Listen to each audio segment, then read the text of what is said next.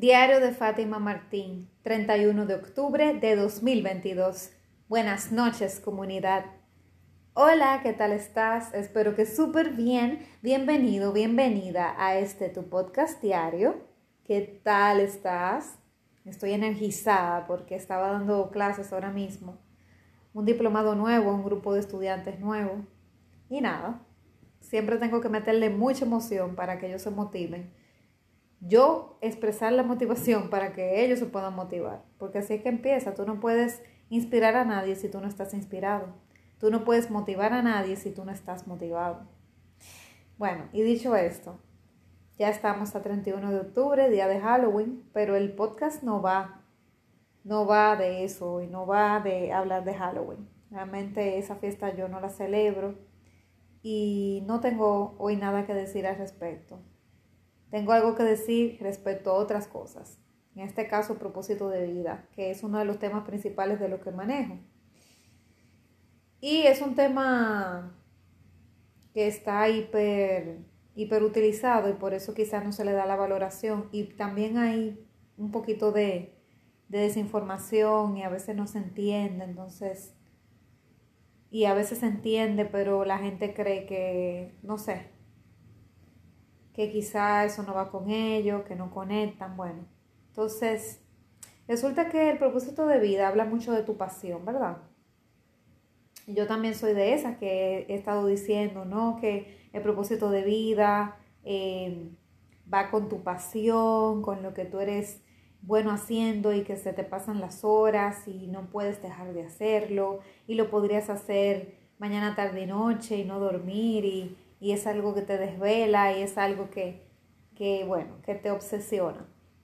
Pero no había visto un enfoque de propósito de vida que me flipó muchísimo y fue precisamente en la bioneuroemoción, que estuve viendo unos videos y hay uno que tiene que ver con eso, que estaban hablando del propósito de vida, etcétera, y todo lo que sea para sumar, yo lo veo, y todo lo que tiene que ver con eso ya sea algo contradictorio con lo que yo creo, ya sea algo que complemente más, ya sea algo totalmente contrario.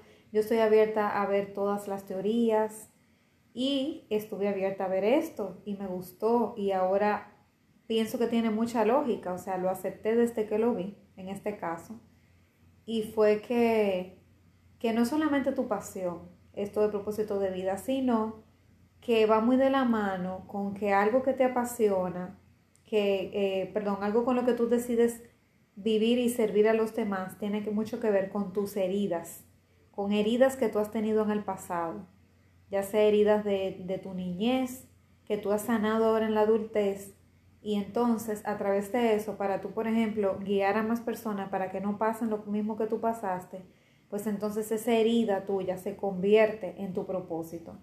¡Wow! Y eso me dejó así como que, uff, como que me cayó el 20, porque no lo había visto desde ese enfoque y me parece tan cierto, porque mi propósito de vida va de eso, va de algo que me ha dado mucho dolor, de una herida muy fuerte que he ido trabajando y viene de mis crisis existenciales, esa herida, de que es la herida de, bueno, yo tengo varias heridas, la herida, la herida del abandono, la herida de de sentir que no pertenezco, la herida de, de que, por ejemplo, quiero cumplir expectativas eh, falsas de otras personas, herida de rechazo, o sea, yo tengo varias heridas y esas heridas se resumen en que yo no me sentía que tenía algo concreto que hacer aquí, yo sentía como que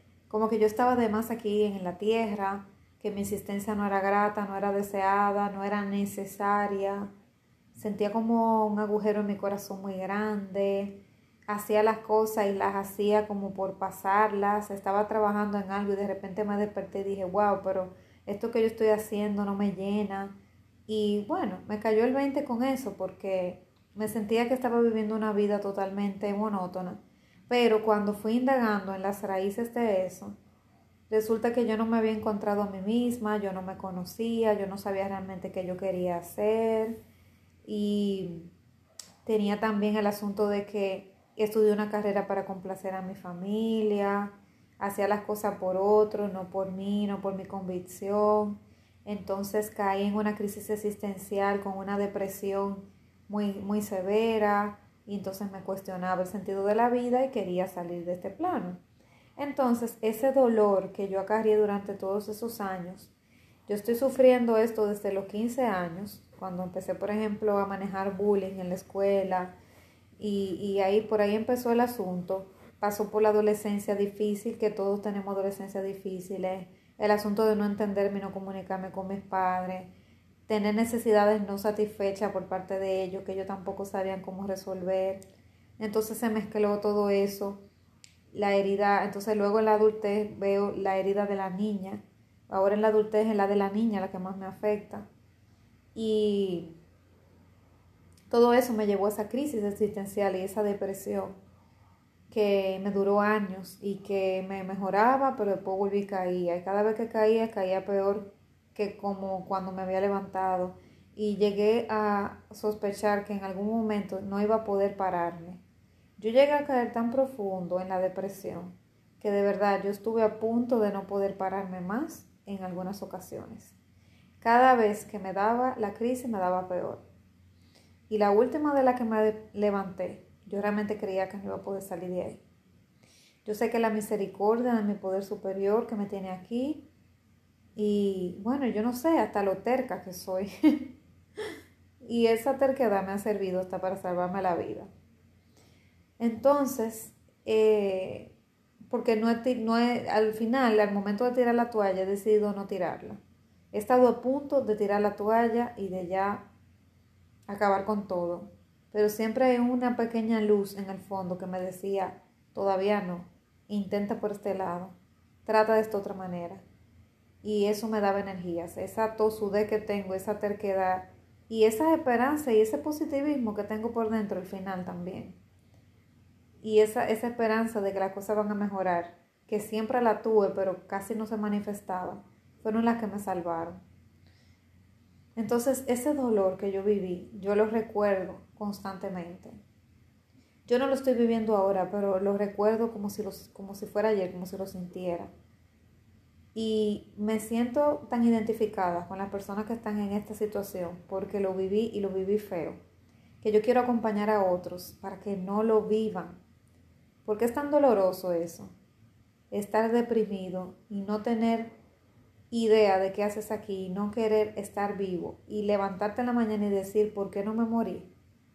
Eso es una sensación tan desagradable que yo no se la deseo ni a un enemigo. Actualmente, gracias a Dios, ya no tengo enemigos, porque habían personas que yo designaba como mis enemigos y ellos ni lo sabían. Pero actualmente, gracias a Dios, ya yo he decidido hace unos años que yo no tengo enemigos. Ya yo he hecho las paces con mis enemigos, entre comillas que yo había declarado mis enemigos porque había tenido alguna situación en el pasado. Ya yo no tengo enemigos. Si alguno de ellos, y yo no lo sé, se considera mi enemigo, pues él tiene que bregar con su situación, porque yo no lo estoy sufriendo. Pero antes yo sí me sentía que tenía ciertos enemigos. Pero ni a esos, ni en el peor dolor que le deseara yo a ellos, le deseaba ese dolor que yo estaba pasando y actualmente no se lo deseo a nadie. Mientras más me amo, más amo a la humanidad y menos le deseo el mal. Entonces yo quiero acompañar a esas personas que están pasando esas situaciones para que no les pase, para evitar que les pase y si están pasándola, saber que tienen una mano amiga que ya pasó por eso y los puede acompañar o si están empezando a pasarlo, que puedan salir rápido de esa crisis y pasen a lo próximo, no tengan que pasar por la noche oscura del alma, de la que mucha gente despierta, pero otras no despiertan nunca. Y que no tengan que experimentar el hecho de quizás no, te, no despertar de esa noche oscura. Entonces, es mi dolor, es mi herida. Esa gran herida es la que yo convertí en mi propósito de vida. Entonces, por eso estoy plenamente de acuerdo con lo, con lo que dice David, David Corbera, Totalmente de acuerdo, porque mi herida es lo que ha generado mi propósito de vida. Hay personas que no ha sido por la herida, quizás simplemente por la pasión que tienen, que les encanta cantar, se hacen artistas, que les encanta pintar cuadros, por ahí arrancan. Algunos quizás tengan una historia triste detrás de por qué pintan los cuadros, o por qué le dio por cocinar, o por qué le dio por cantar, porque su abuelo, de qué sé yo qué, que murió en un accidente. Hay gente que tiene ciertas historias que sí tienen que ver con algo trágico de una familia o algo que le pueda entonces, eh, pueda entonces hablar de que fue por algo trágico, por una herida, por un dolor, por un duelo, por algo. Pero hay otras personas que realmente es en plena alegría, o sea, que no han pasado por una herida realmente, simplemente es una pasión que tienen desde muy pequeños, que vinieron con su don y talento, mm, y bueno, y o sus padres inculcaron, o simplemente esa persona vino con eso y, y, y se impuso y hubo que darle para allá y apoyarlo. Entonces, hay diferentes maneras de tú vivirte en tu propósito. No todas necesariamente tienen que ser por la herida. Pero en mi caso, yo me identifico porque en mi caso fue la herida de mi, de mi, o sea, de esa herida que he tenido desde la niñez, de, de no sentirme completa, no sentirme plena, ese, ese vacío. Eso viene desde la niñez, se incrementó en la adolescencia y en la adultez se hizo agudo. Porque esas cosas en la adultez es que te acompañan. Y en la vejez ni se diga. En la vejez todos esos traumas de la niñez que tú no manifestaste, no trabajaste, porque te hiciste el dormido, te acompañan en la adultez y en, la vejez te persiguen. Entonces, por eso es mejor trabajarlo. Si ya te diste cuenta, tratar de trabajarlo ahora, en tu primera juventud o en tu segunda juventud, y no tener que pasar a la tercera edad. ¿Ok? Entonces, eso es lo que quería compartir contigo. Me identifico totalmente, en mi caso, fue mi herida y, es una manera más de conectar. Yo sé que así, con estos datos que te he dado, si tú no encuentras algo de que, ay, mi pasión, que no puedo vivir sin eso, quizás en la parte de tus heridas sí puedas indagar y encontrar algo que te hirió mucho de niño adolescente y que tú quisieras evitar que otra persona le pase. Una solución que tú estás buscando para que a alguien no le pase algo por lo cual tú viviste, o sea, con lo que tú tuviste que lidiar ya sea un tema de salud, ya sea un tema de lo que sea.